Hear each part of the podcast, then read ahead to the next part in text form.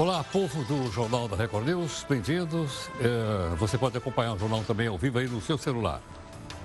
Baixa aí o aplicativo Play Plus, que é o aplicativo aqui do Grupo Record. Se você estiver perto de computador ou tablet, já sabe. YouTube, Facebook, também no Instagram, todos aqui da nossa Record News. Bom, o Faísca, que é o anti-herói aqui do Jornal da Record News, vai para Minas Gerais. Uba, é. Já marcou almoço mineiro, torresmo, costelinha, galinha com quiabo, aquela coisa. Mas ele vai bem para conhecer uma cidade do interior de Minas Gerais, eu também não conhecia o Faísca que me apresentou, chamada Arcos. E ele vai reunir lá na cidade a bancada do PGG, o Partido dos Gatos Gatunos na Câmara Municipal. Olha aí. Câmara Municipal da cidade de Arcos, no interior de Minas Gerais. Está aqui o Faísca, está aqui a bancada do PGG. E aí estão então os vereadores decidindo. O que aconteceu lá?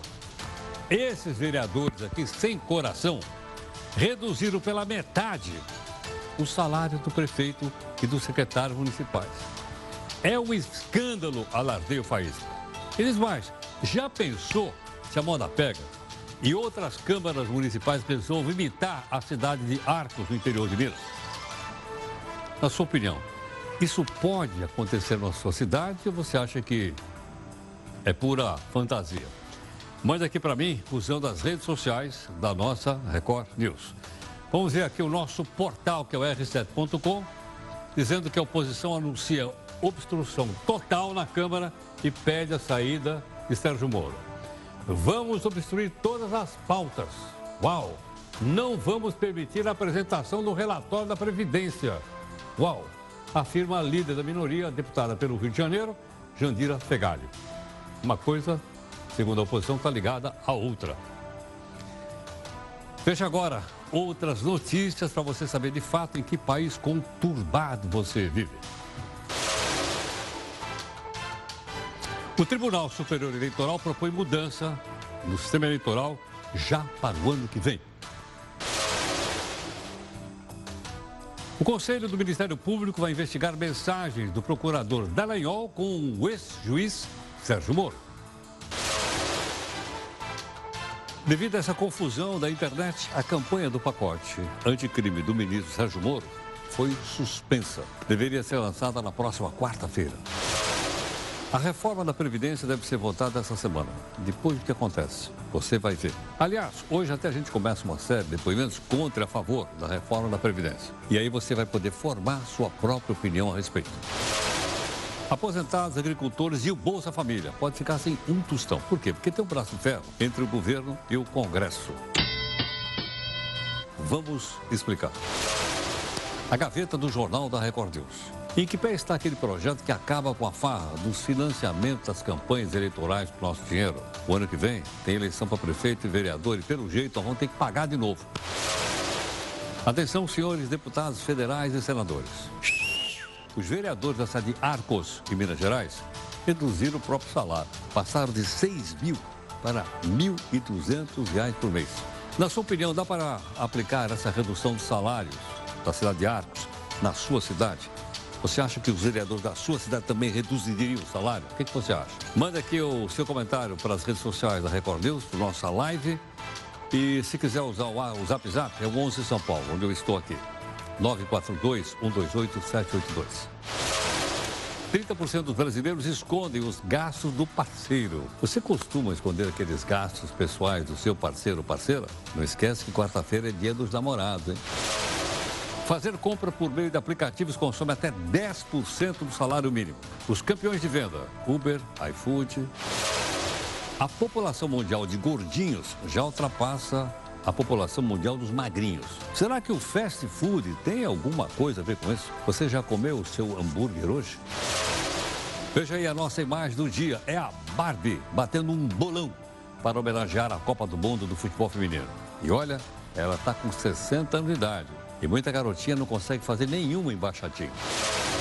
Você já pensou em se tornar um banqueiro? Como é que funciona essa história de banco individual licenciado pelo Banco Central? A gente vai explicar direitinho para você que você pode sim se tornar um verdadeiro tio Patias. O Jornal da Record News está em multiplataforma. Por meio delas, você pode participar aqui das lives e também cobrar busca de isenção e busca de interesse público.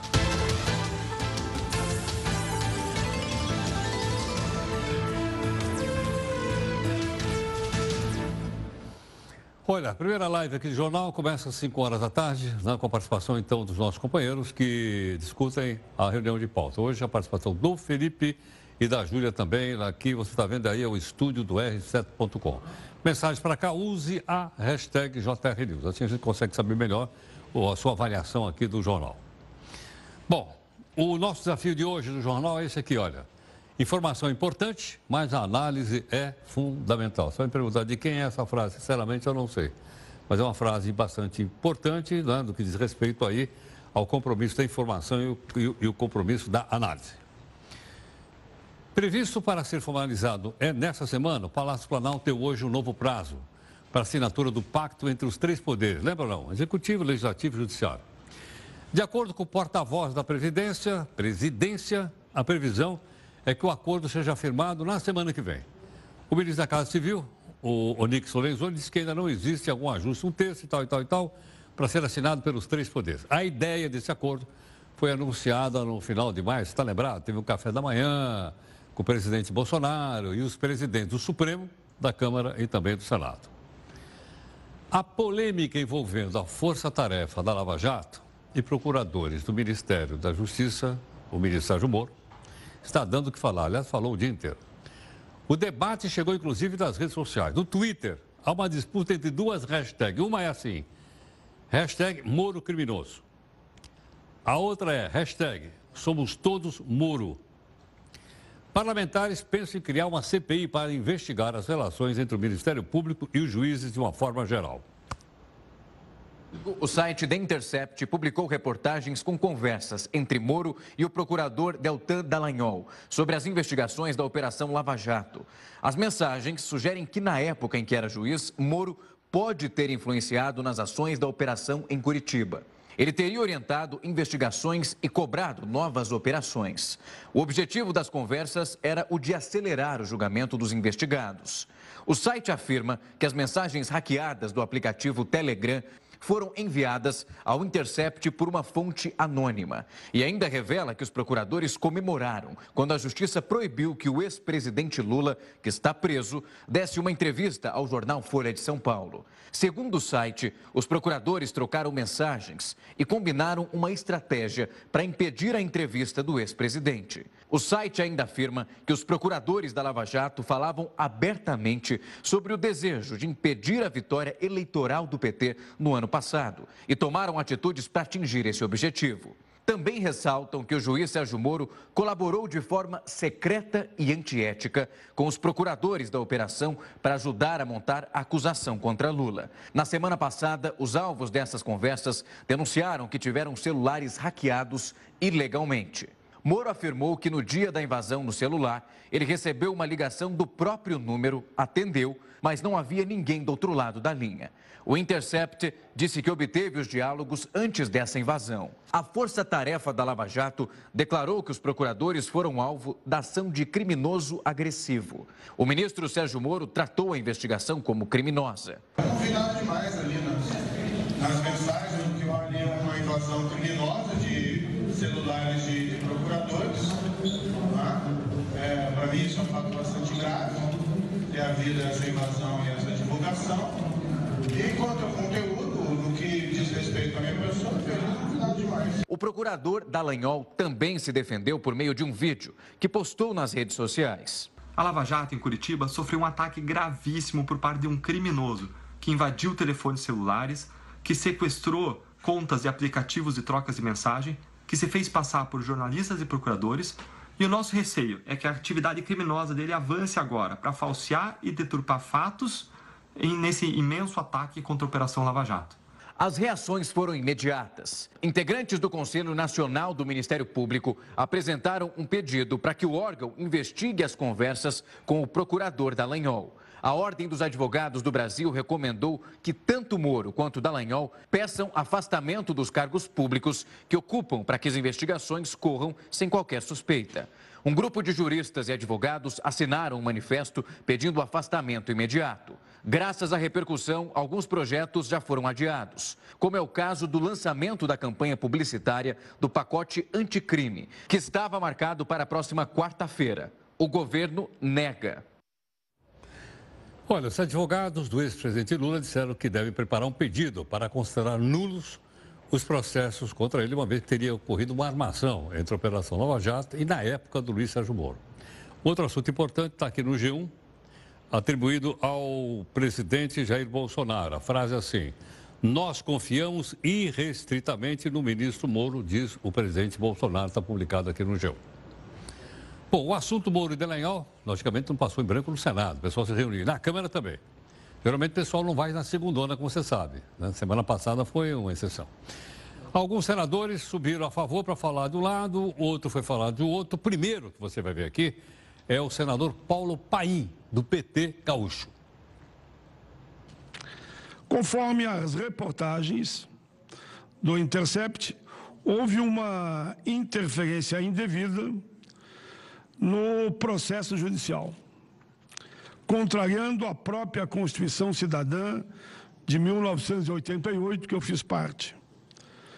Lá diz: deve haver isenção, imparcialidade, neutralidade. O Intercept informa em seu site que invocou o mesmo princípio e argumentação que levaram à divulgação de conversas entre o então presidente Luiz, então presidenta Dilma Rousseff e o ex-presidente Luiz Inácio Lula da Silva. Abro aspas. Está escrito lá. O de que uma democracia é mais saudável quando ações de relevância levadas a cabo em segredo por figuras políticas poderosas são reveladas ao público. Fecho aspas. Agora, o outro lado. O senador Marcos Rogério, do Democratas, falou também da, da Operação Lava Jato. Precisamos definitivamente deixar para trás os tempos em que os poderes se agigantavam nas mãos dos maus, sob pena da sociedade brasileira voltar a desanimar-se da virtude, rir da honra e ter vergonha de ser honesto. Senhor presidente, senhoras e senhores parlamentares, a Lava Jato representou e representa um sopro de esperança nas instituições.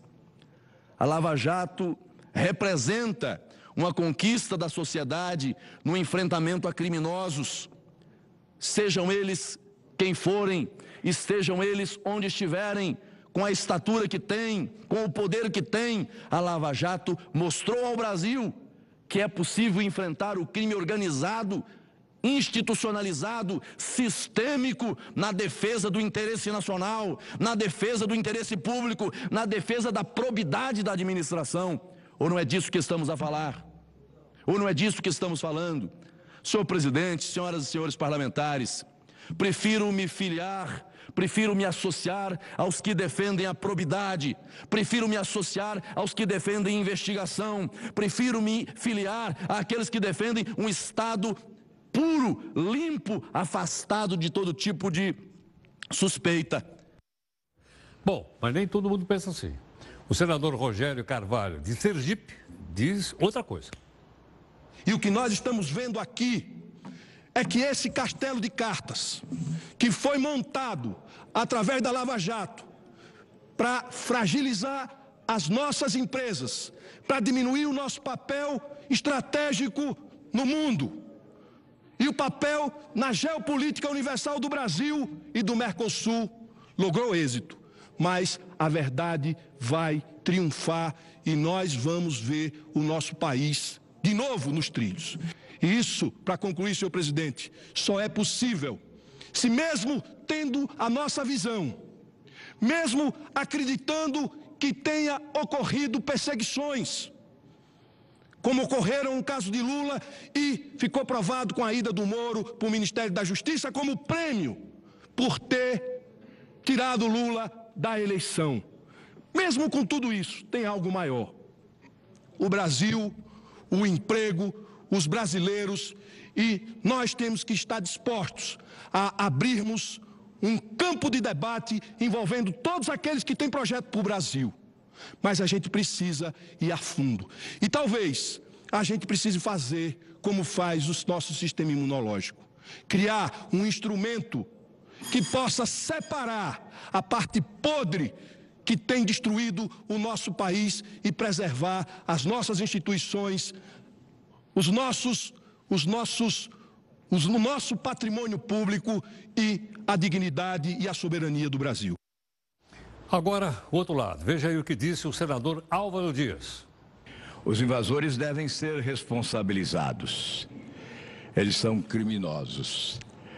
Certamente agiram ao longo do tempo, e nós não sabemos durante quanto tempo, a busca de informações com objetivos escusos, que não contribuiriam certamente na construção do Brasil que todos nós desejamos. É óbvio que eu tenho que afirmar. Não sabemos se as mensagens expostas ao público, expostas internacionalmente, inclusive, são fidedignas. Se merecem inteira confiança e credibilidade.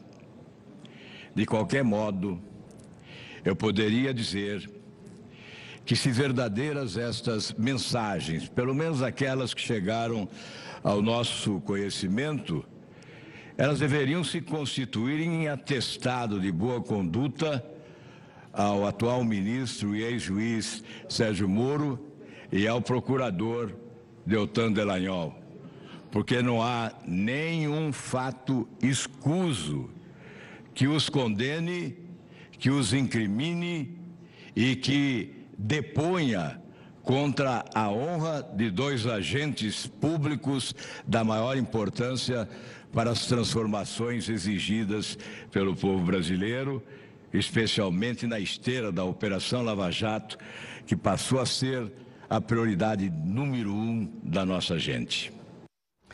Bom, então e os dois lados? Você viu o pessoal falando contra o Moro, falando a favor do Moro, é? A situação continua bastante, uh, bastante animada, né? uma polêmica muito grande. Acabei de falar para você agora que tem também duas hashtags no Twitter, uma do lado do Moro, outra contra, e vamos ver como é que isso vai se desdobrar no dia de amanhã, porque é amanhã que a maior parte dos uh, senadores e deputados estaduais, perdão, deputados federais vão estar em Brasília. Sabe que segunda-feira é dia que o pessoal geralmente não aparece. Para mim foi até uma surpresa essa turma estar tá lá. Bom, geralmente a gente costuma receber dos amigos e parentes, né? Chegar e tal, será que tem uma grana para emprestar? Ou geralmente uma pessoa precisa de uma graninha. Bom, se você for o primeiro caso, fica atento, é que o governo liberou agora que pessoas passem a emprestar dinheiro e cobrem juros que acharem melhor, claro. Economia é livre. Mas para isso você precisa fazer uma empresa chamada Empresa Simples de Crédito. Ok? Vamos dar uma olhadinha então aqui no que, que foi decidido lá. Para eu abrir uma empresa dessa, primeira, cada pessoa só pode ter uma empresa simples de crédito. Eu, por exemplo. E não são permitidas filiais. Então eu abro a minha empresa de crédito, chama HB Empresa de Crédito e não posso ter filiais. Segundo, segunda regra aqui para a gente ficar mais é, fácil. Bom, o crédito e financiamento são exclusivos para microempreendedores, portanto são pequenos empréstimos, individuais, microempresas e empresas de pequeno porte. Então, o meu banco só pode emprestar para microcrédito, coisa que era no passado feita pelo Banco Real, era um banco que fazia microcrédito aqui no Brasil. Aliás, eu acho que era o único. Outro, área de atuação. Onde é que eu posso emprestar grana? Só no município onde eu moro, que é São Paulo. Ou nas cidades vizinhas. Posso, por exemplo, emprestar em Santo André, São Caetano, que são vizinhos de São Paulo. Fora isso, não posso. Depois, receita bruta anual. Não pode ultrapassar 4 milhões e 800 mil reais. Ou seja, de, de troca, né? Vou ganhar dinheiro aqui em cima do, do, do juro que eu vou cobrar, obviamente, e as pessoas vão ter que me pagar. E, finalmente, o lucro deve vir exclusivamente dos juros cobrados. Então, não pode cobrar qualquer outra coisa. Serviço, qualquer outra coisa não pode. Então, a pessoa ganha dinheiro em cima dos juros que cobra. E, com isso, obviamente, ela vai remunerar o seu trabalho e o capital que ela emprestou também. Bom, essas, então, são as regras principais, né?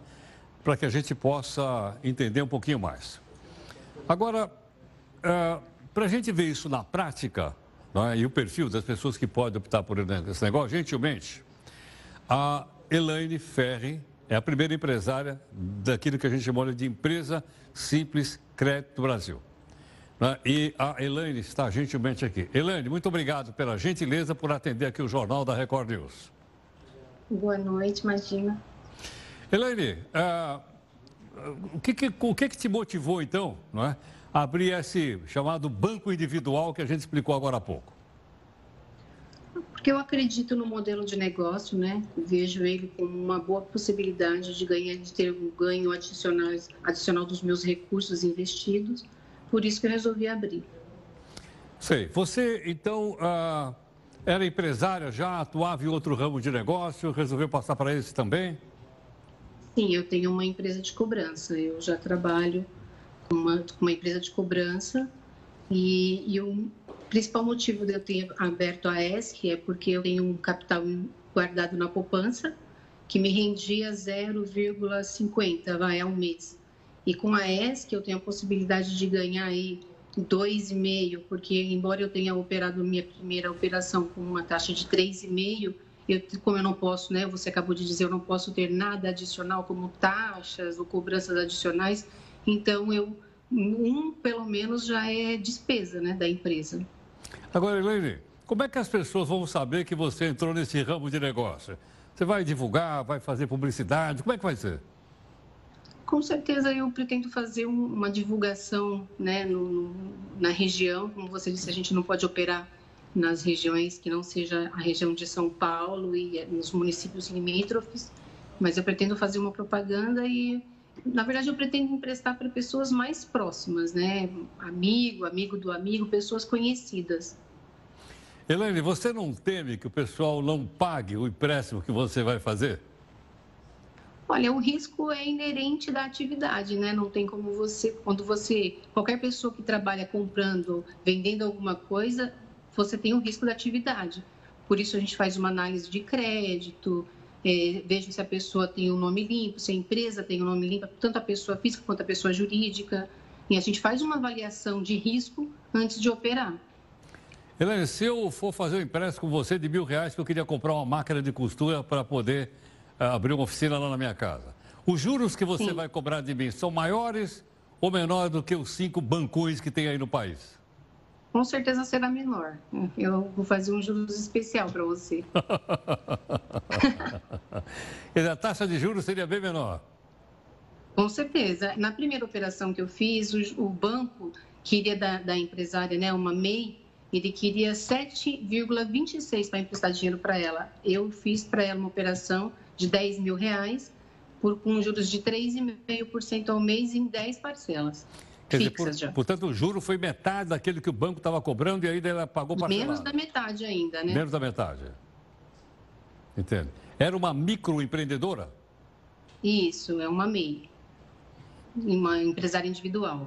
Individual. Ela tem uma empresa de, de roupa feminina com tecido tecnológico e ela precisava de dinheiro para investir no, no, na compra de tecido. E o banco recusou como pessoa jurídica e como pessoa física, ela tentou um empréstimo e acabou sendo essa taxa de 3, de 7,5 e ela achou que não valia a pena para ela fazer o empréstimo. Agora, geralmente quando a gente fala em banco, a gente já imagina agência bancária, uma em cada esquina, aquele monte de banco e tudo mais. Tudo mais. Você vai abrir alguma agência ou não?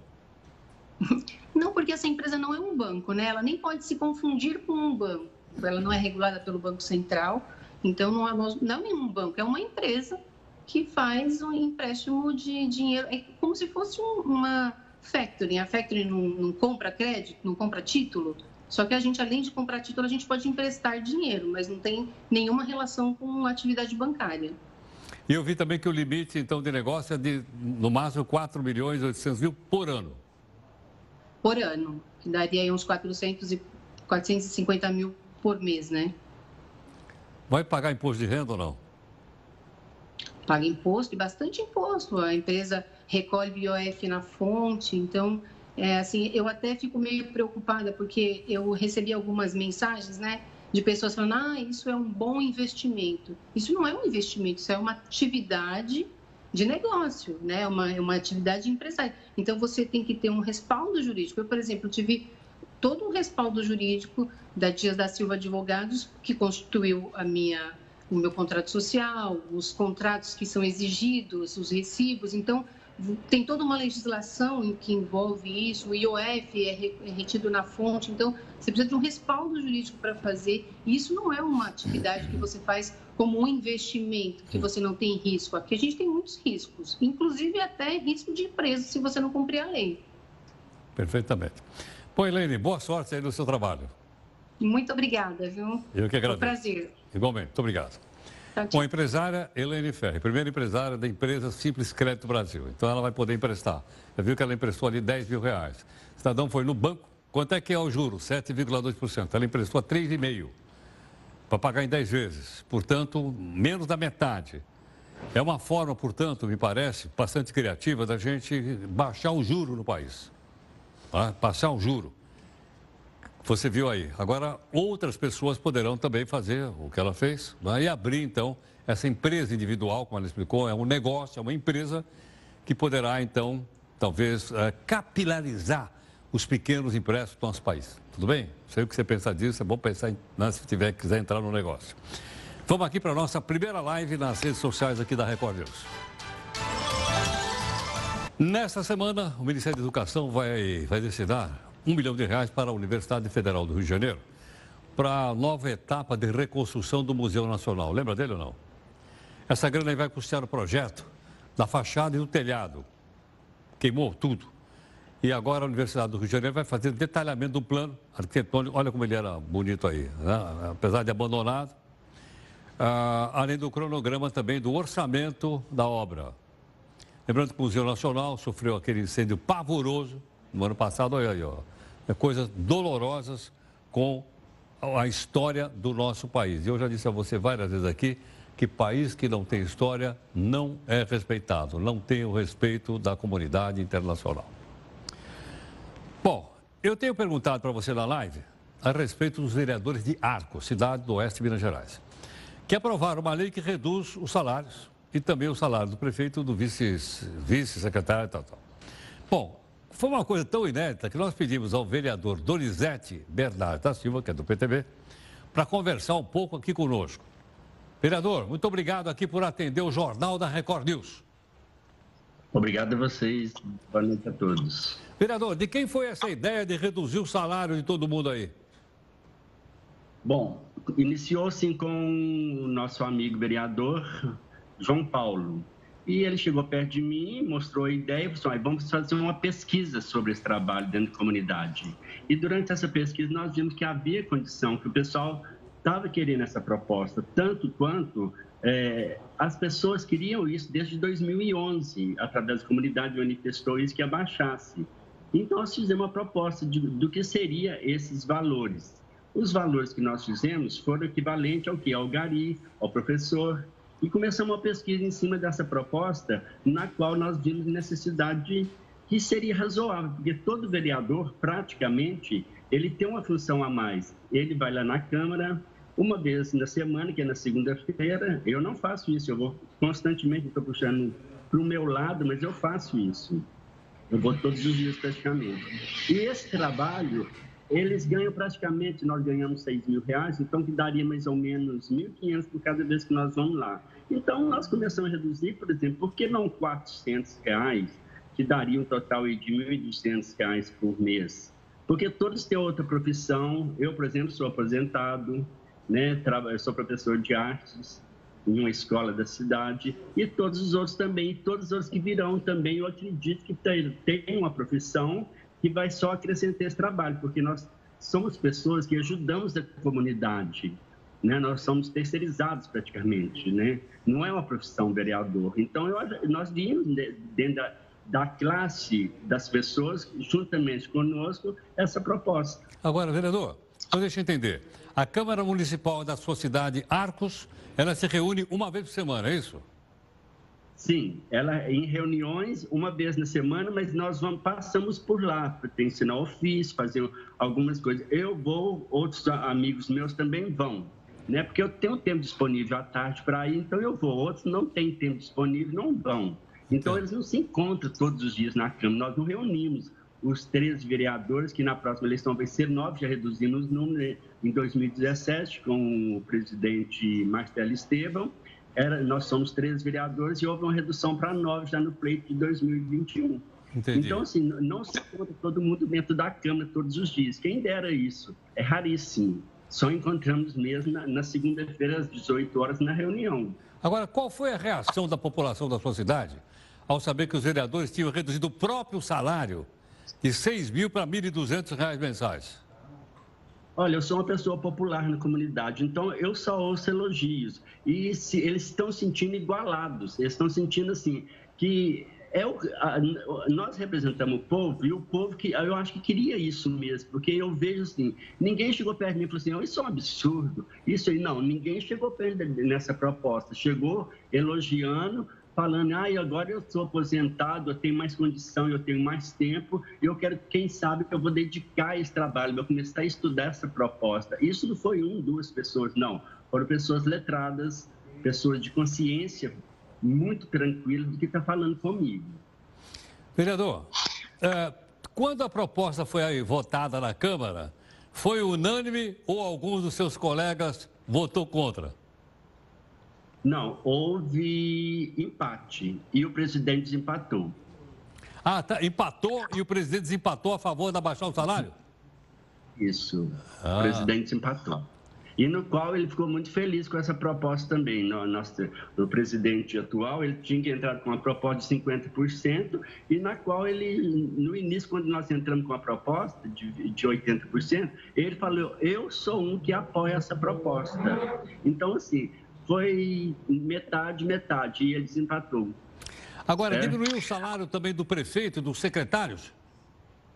Sim, houve uma diminuição muito grande. É, mas essa já foi emenda do presidente, foi 50%, no qual ele ganhava 24 mil e pouco, ele vai ganhar aí 12, tirando é, um pouco, né, que tira, é, é comum tirar-se, gira em torno aí mais ou menos de 9.500, 10 mil mais ou menos. Sim, certo? Então... E secretário 20%.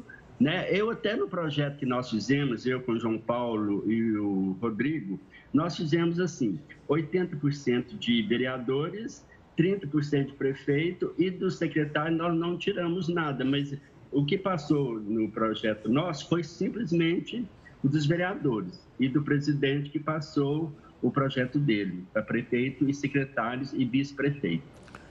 Vereador, Será que o que vocês fizeram aí em Arcos vai ser um exemplo para outras câmaras municipais? Tem mais 6 mil câmaras municipais no país?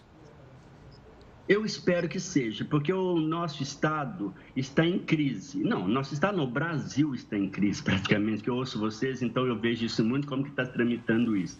Então, eu acho que isso pode melhorar um dia. Quem sabe, nos outros pleitos, as coisas podem melhorar e eles podem, quiser aumentarem, mas no momento que nós estamos passando, a gente vê a necessidade dessa proposta. Eu, às vezes, eu não acho isso que foi uma, uma aberração. Eu vejo que foi um trabalho conscientizado que a população pede e que o Brasil pode ganhar também em cima dessa proposta.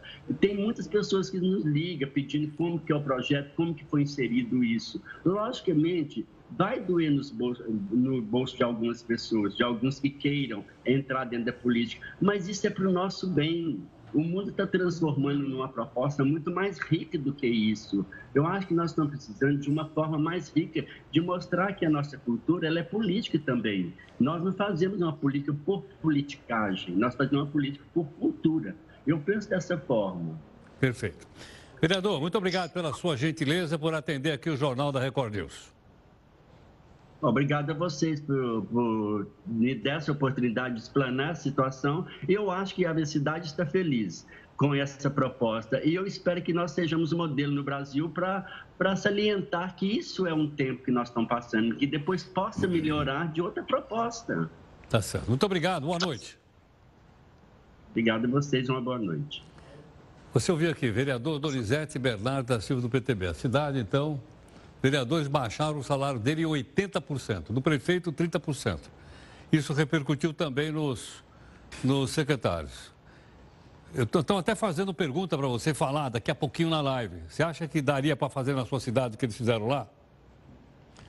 Como é que você avalia um fato como esse que você acabou de ver aqui? Como é que você avalia? Não estou falando só do vereador, estou falando do, do. Você viu, empatou. Porque a turma não queria abrir mão, né? Empatou E o presidente da Câmara Municipal lá, de Arcos, ah, ficou do lado, o pessoal queria reduzir o salário, reduziu o salário. Bom, ele disse que a população ficou mais contente. Dá uma olhada aqui, então, ó, por que ficou mais contente? Porque a população sabe o seguinte: é, se pagassem todos os impostos, nós teríamos 252 bilhões de reais mais em caixa, mas não paga, o pessoal desaparece. E temos também aquele impostômetro. Tem um impostômetro aí ou não? Nada. Impostômetro não dá. Ah, tá aqui, tá aqui, ó. Nós temos impostômetro aqui, ó. 1 trilhão e 100, vai ter 1 trilhão 110, vai virar aqui. 110 bilhões. O que ele acabou de dizer é isso. A população gostou sim. Tá certo? Gostou sim da, da medida. Eu, sinceramente, fazia tempo que eu não tinha o prazer de conversar com um vereador como esse senhor aí, que eu nunca vi na minha vida, primeira vez hoje. Bom, quem dá mais por 15 mil toneladas de aço? O que é isso? É que a Petrobras vai leiloar três plataformas, mas é de segunda mão. Elas valem mais ou menos 250 mil a 400 mil dólares. Se você quiser comprar, a Petrobras deve lançar aí um leilão no final do ano que vem. E a Petrobras vem se desfazendo de várias coisas. Semana passada, o Supremo autorizou a venda de subsidiárias, aquelas que ficam em volta, né? Das estatais sem autorização do Congresso. Ok ou não? Isso aí faz parte do plano de recuperação da Petrobras e vai por aí afora. Bom, Vamos a mais uma live. O que, é que você vai comentar? Você acabou de ver aqui o vereador comentando lá na cidade né, de Arcos, Minas Gerais.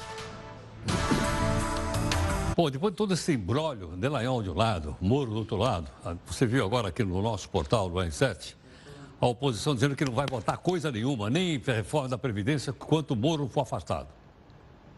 O que a gente mostrou agora é uma informação, né? Não é uma opinião. Bom, mas aí, se for votada, depois o que acontece?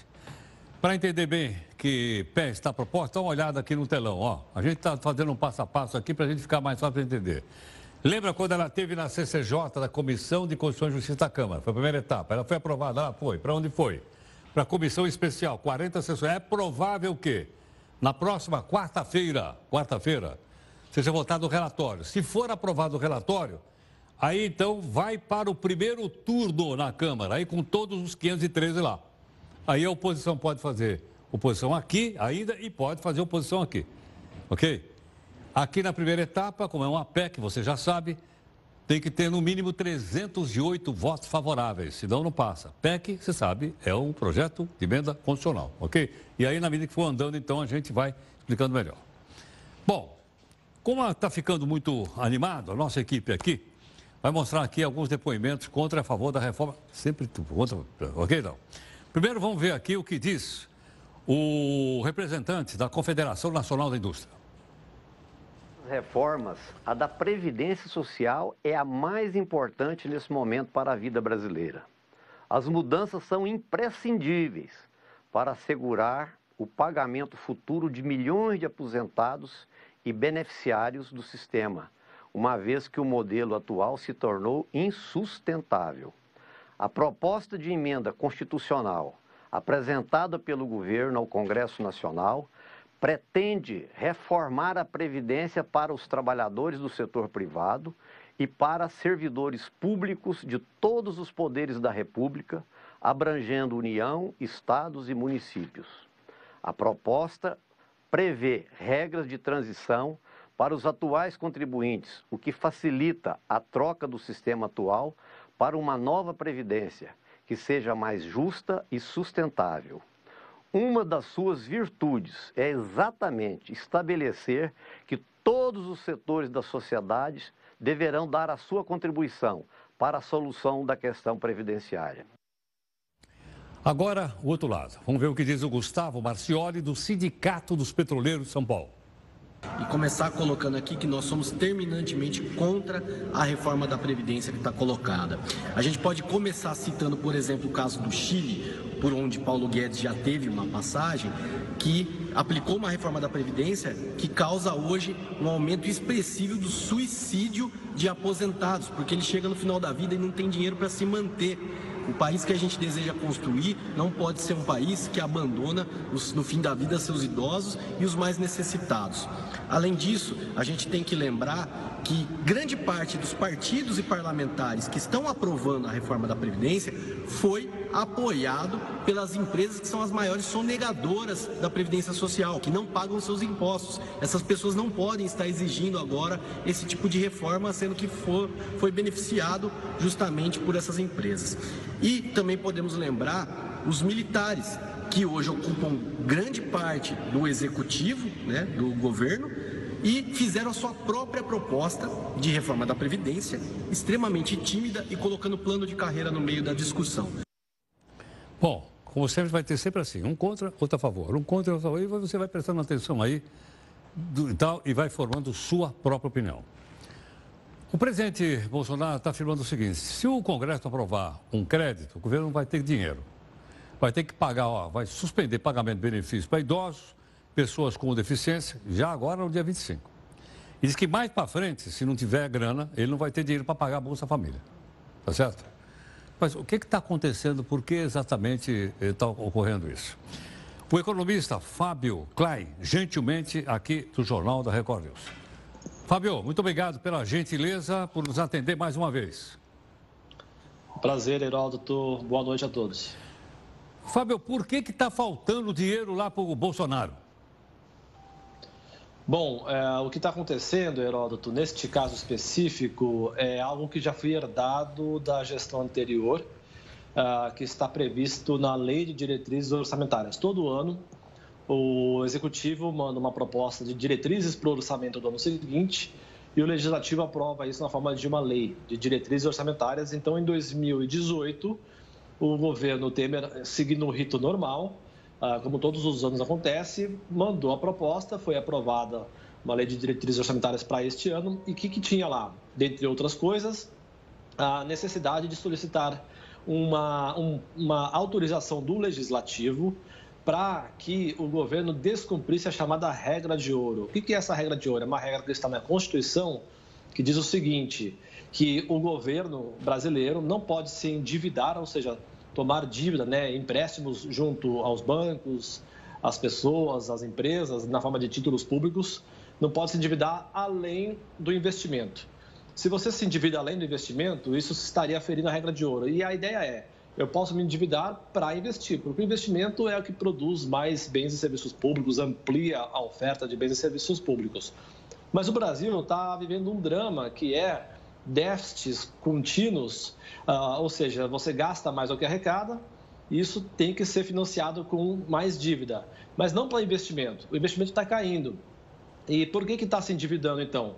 Para honrar outros tipos de gastos que não são investimentos, como gastos com pessoal, gastos com aposentadorias e pensões, auxílios, subsídios, gastos com a Lei Orgânica de Assistência Social, abono salarial, enfim, uma série de despesas obrigatórias é, que não são investimento e que não está mais cabendo no orçamento.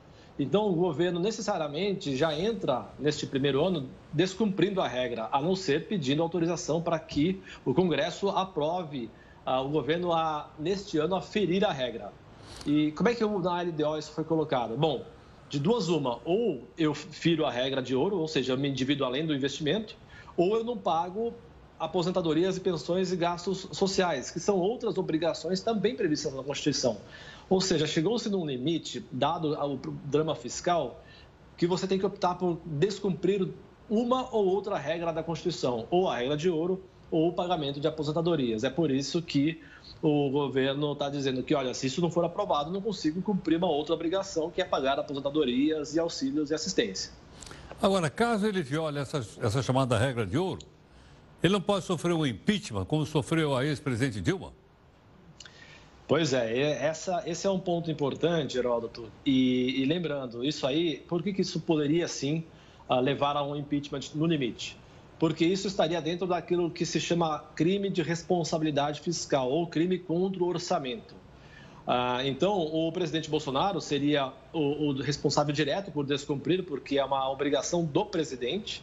É claro que ele não quer descumprir isso, e nesse sentido a regra é até meio ah, ruim, no certo sentido, porque ah, um presidente pode, no seu primeiro ano, herdar uma situação anterior ou de situações de anos passados que uma dívida foi se avolumando, sem que ele tenha sido responsável direto por aquilo. Então, é, é, é, é um problema, né? Ele sentou na cadeira neste ano e é neste ano que essa bomba está estourando.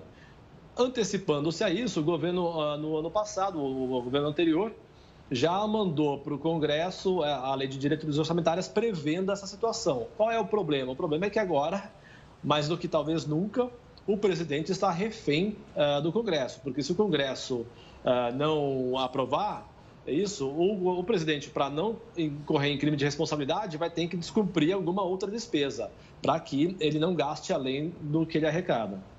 Ok. Fábio, obrigado mais uma vez pela gentileza. Muito, muito, muito obrigado. Prazer. Momento, muito obrigado. O economista Fábio Klein explicando para a gente. Então, se o Congresso não aprovar, o presidente está dizendo não tem dinheiro, vou pagar os aposentados, pensionistas, nem coisa nenhuma. O ministro do Supremo, Gilmar Mendes, que a gente chama carinhosamente aqui de El Libertador, liberou. Só que agora é o seguinte, ele liberou para julgamentos com pedido de liberdade do ex-presidente Lula, que questiona a atuação do ex-juiz federal Sérgio Moro. O habeas corpus pode ser analisado pela segunda turma do Supremo amanhã. Amanhã já? Aí a gente mostra. Ou no dia 25. Gilmar tinha solicitado mais tempo para analisar o caso. Os ministros, Faquim e, já, e a Carmen Lúcia, já votaram contra o pedido de liberdade. Então já tem voto, dois votos contra. Mas são 11? Não, não, desculpa. A turma é só cinco. Então não tem dois, tem três votos. O que turma quer? Segunda turma. Não, não, tanto faz. Segunda turma, cada turma tem cinco, não é isso? Já dois votaram contra. Então, três podem reverter. Ok? Mas vamos ver o que, vai dar. Bom, você viu aqui a entrevista com o vereador lá da cidade de Arcos, em Minas Gerais. 80% menos de salário, por iniciativa deles. Comenta conosco aqui na live. Vamos lá.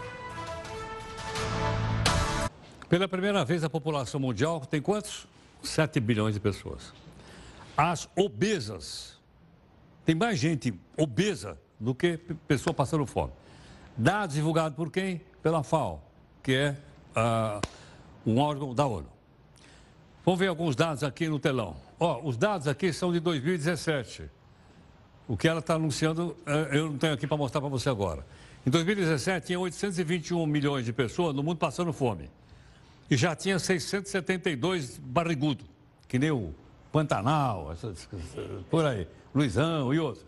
Isso agora inverteu. Tem mais obeso o Henrique, e, e, do que os magrinhos aí. Tá certo ou não? Então dá uma mudança. Outra, outra, outro número aí, para a gente poder. Aqui na América Latina e Caribe, tem cento, quase 105 milhões de barrigudos. Tá certo, Taquise? Esse é dado de 2017. Nesse ano já passaram. Principalmente por causa dos bebedores de cerveja, como o Pantanal e outros aí. Tá certo? Vamos, vamos enxando.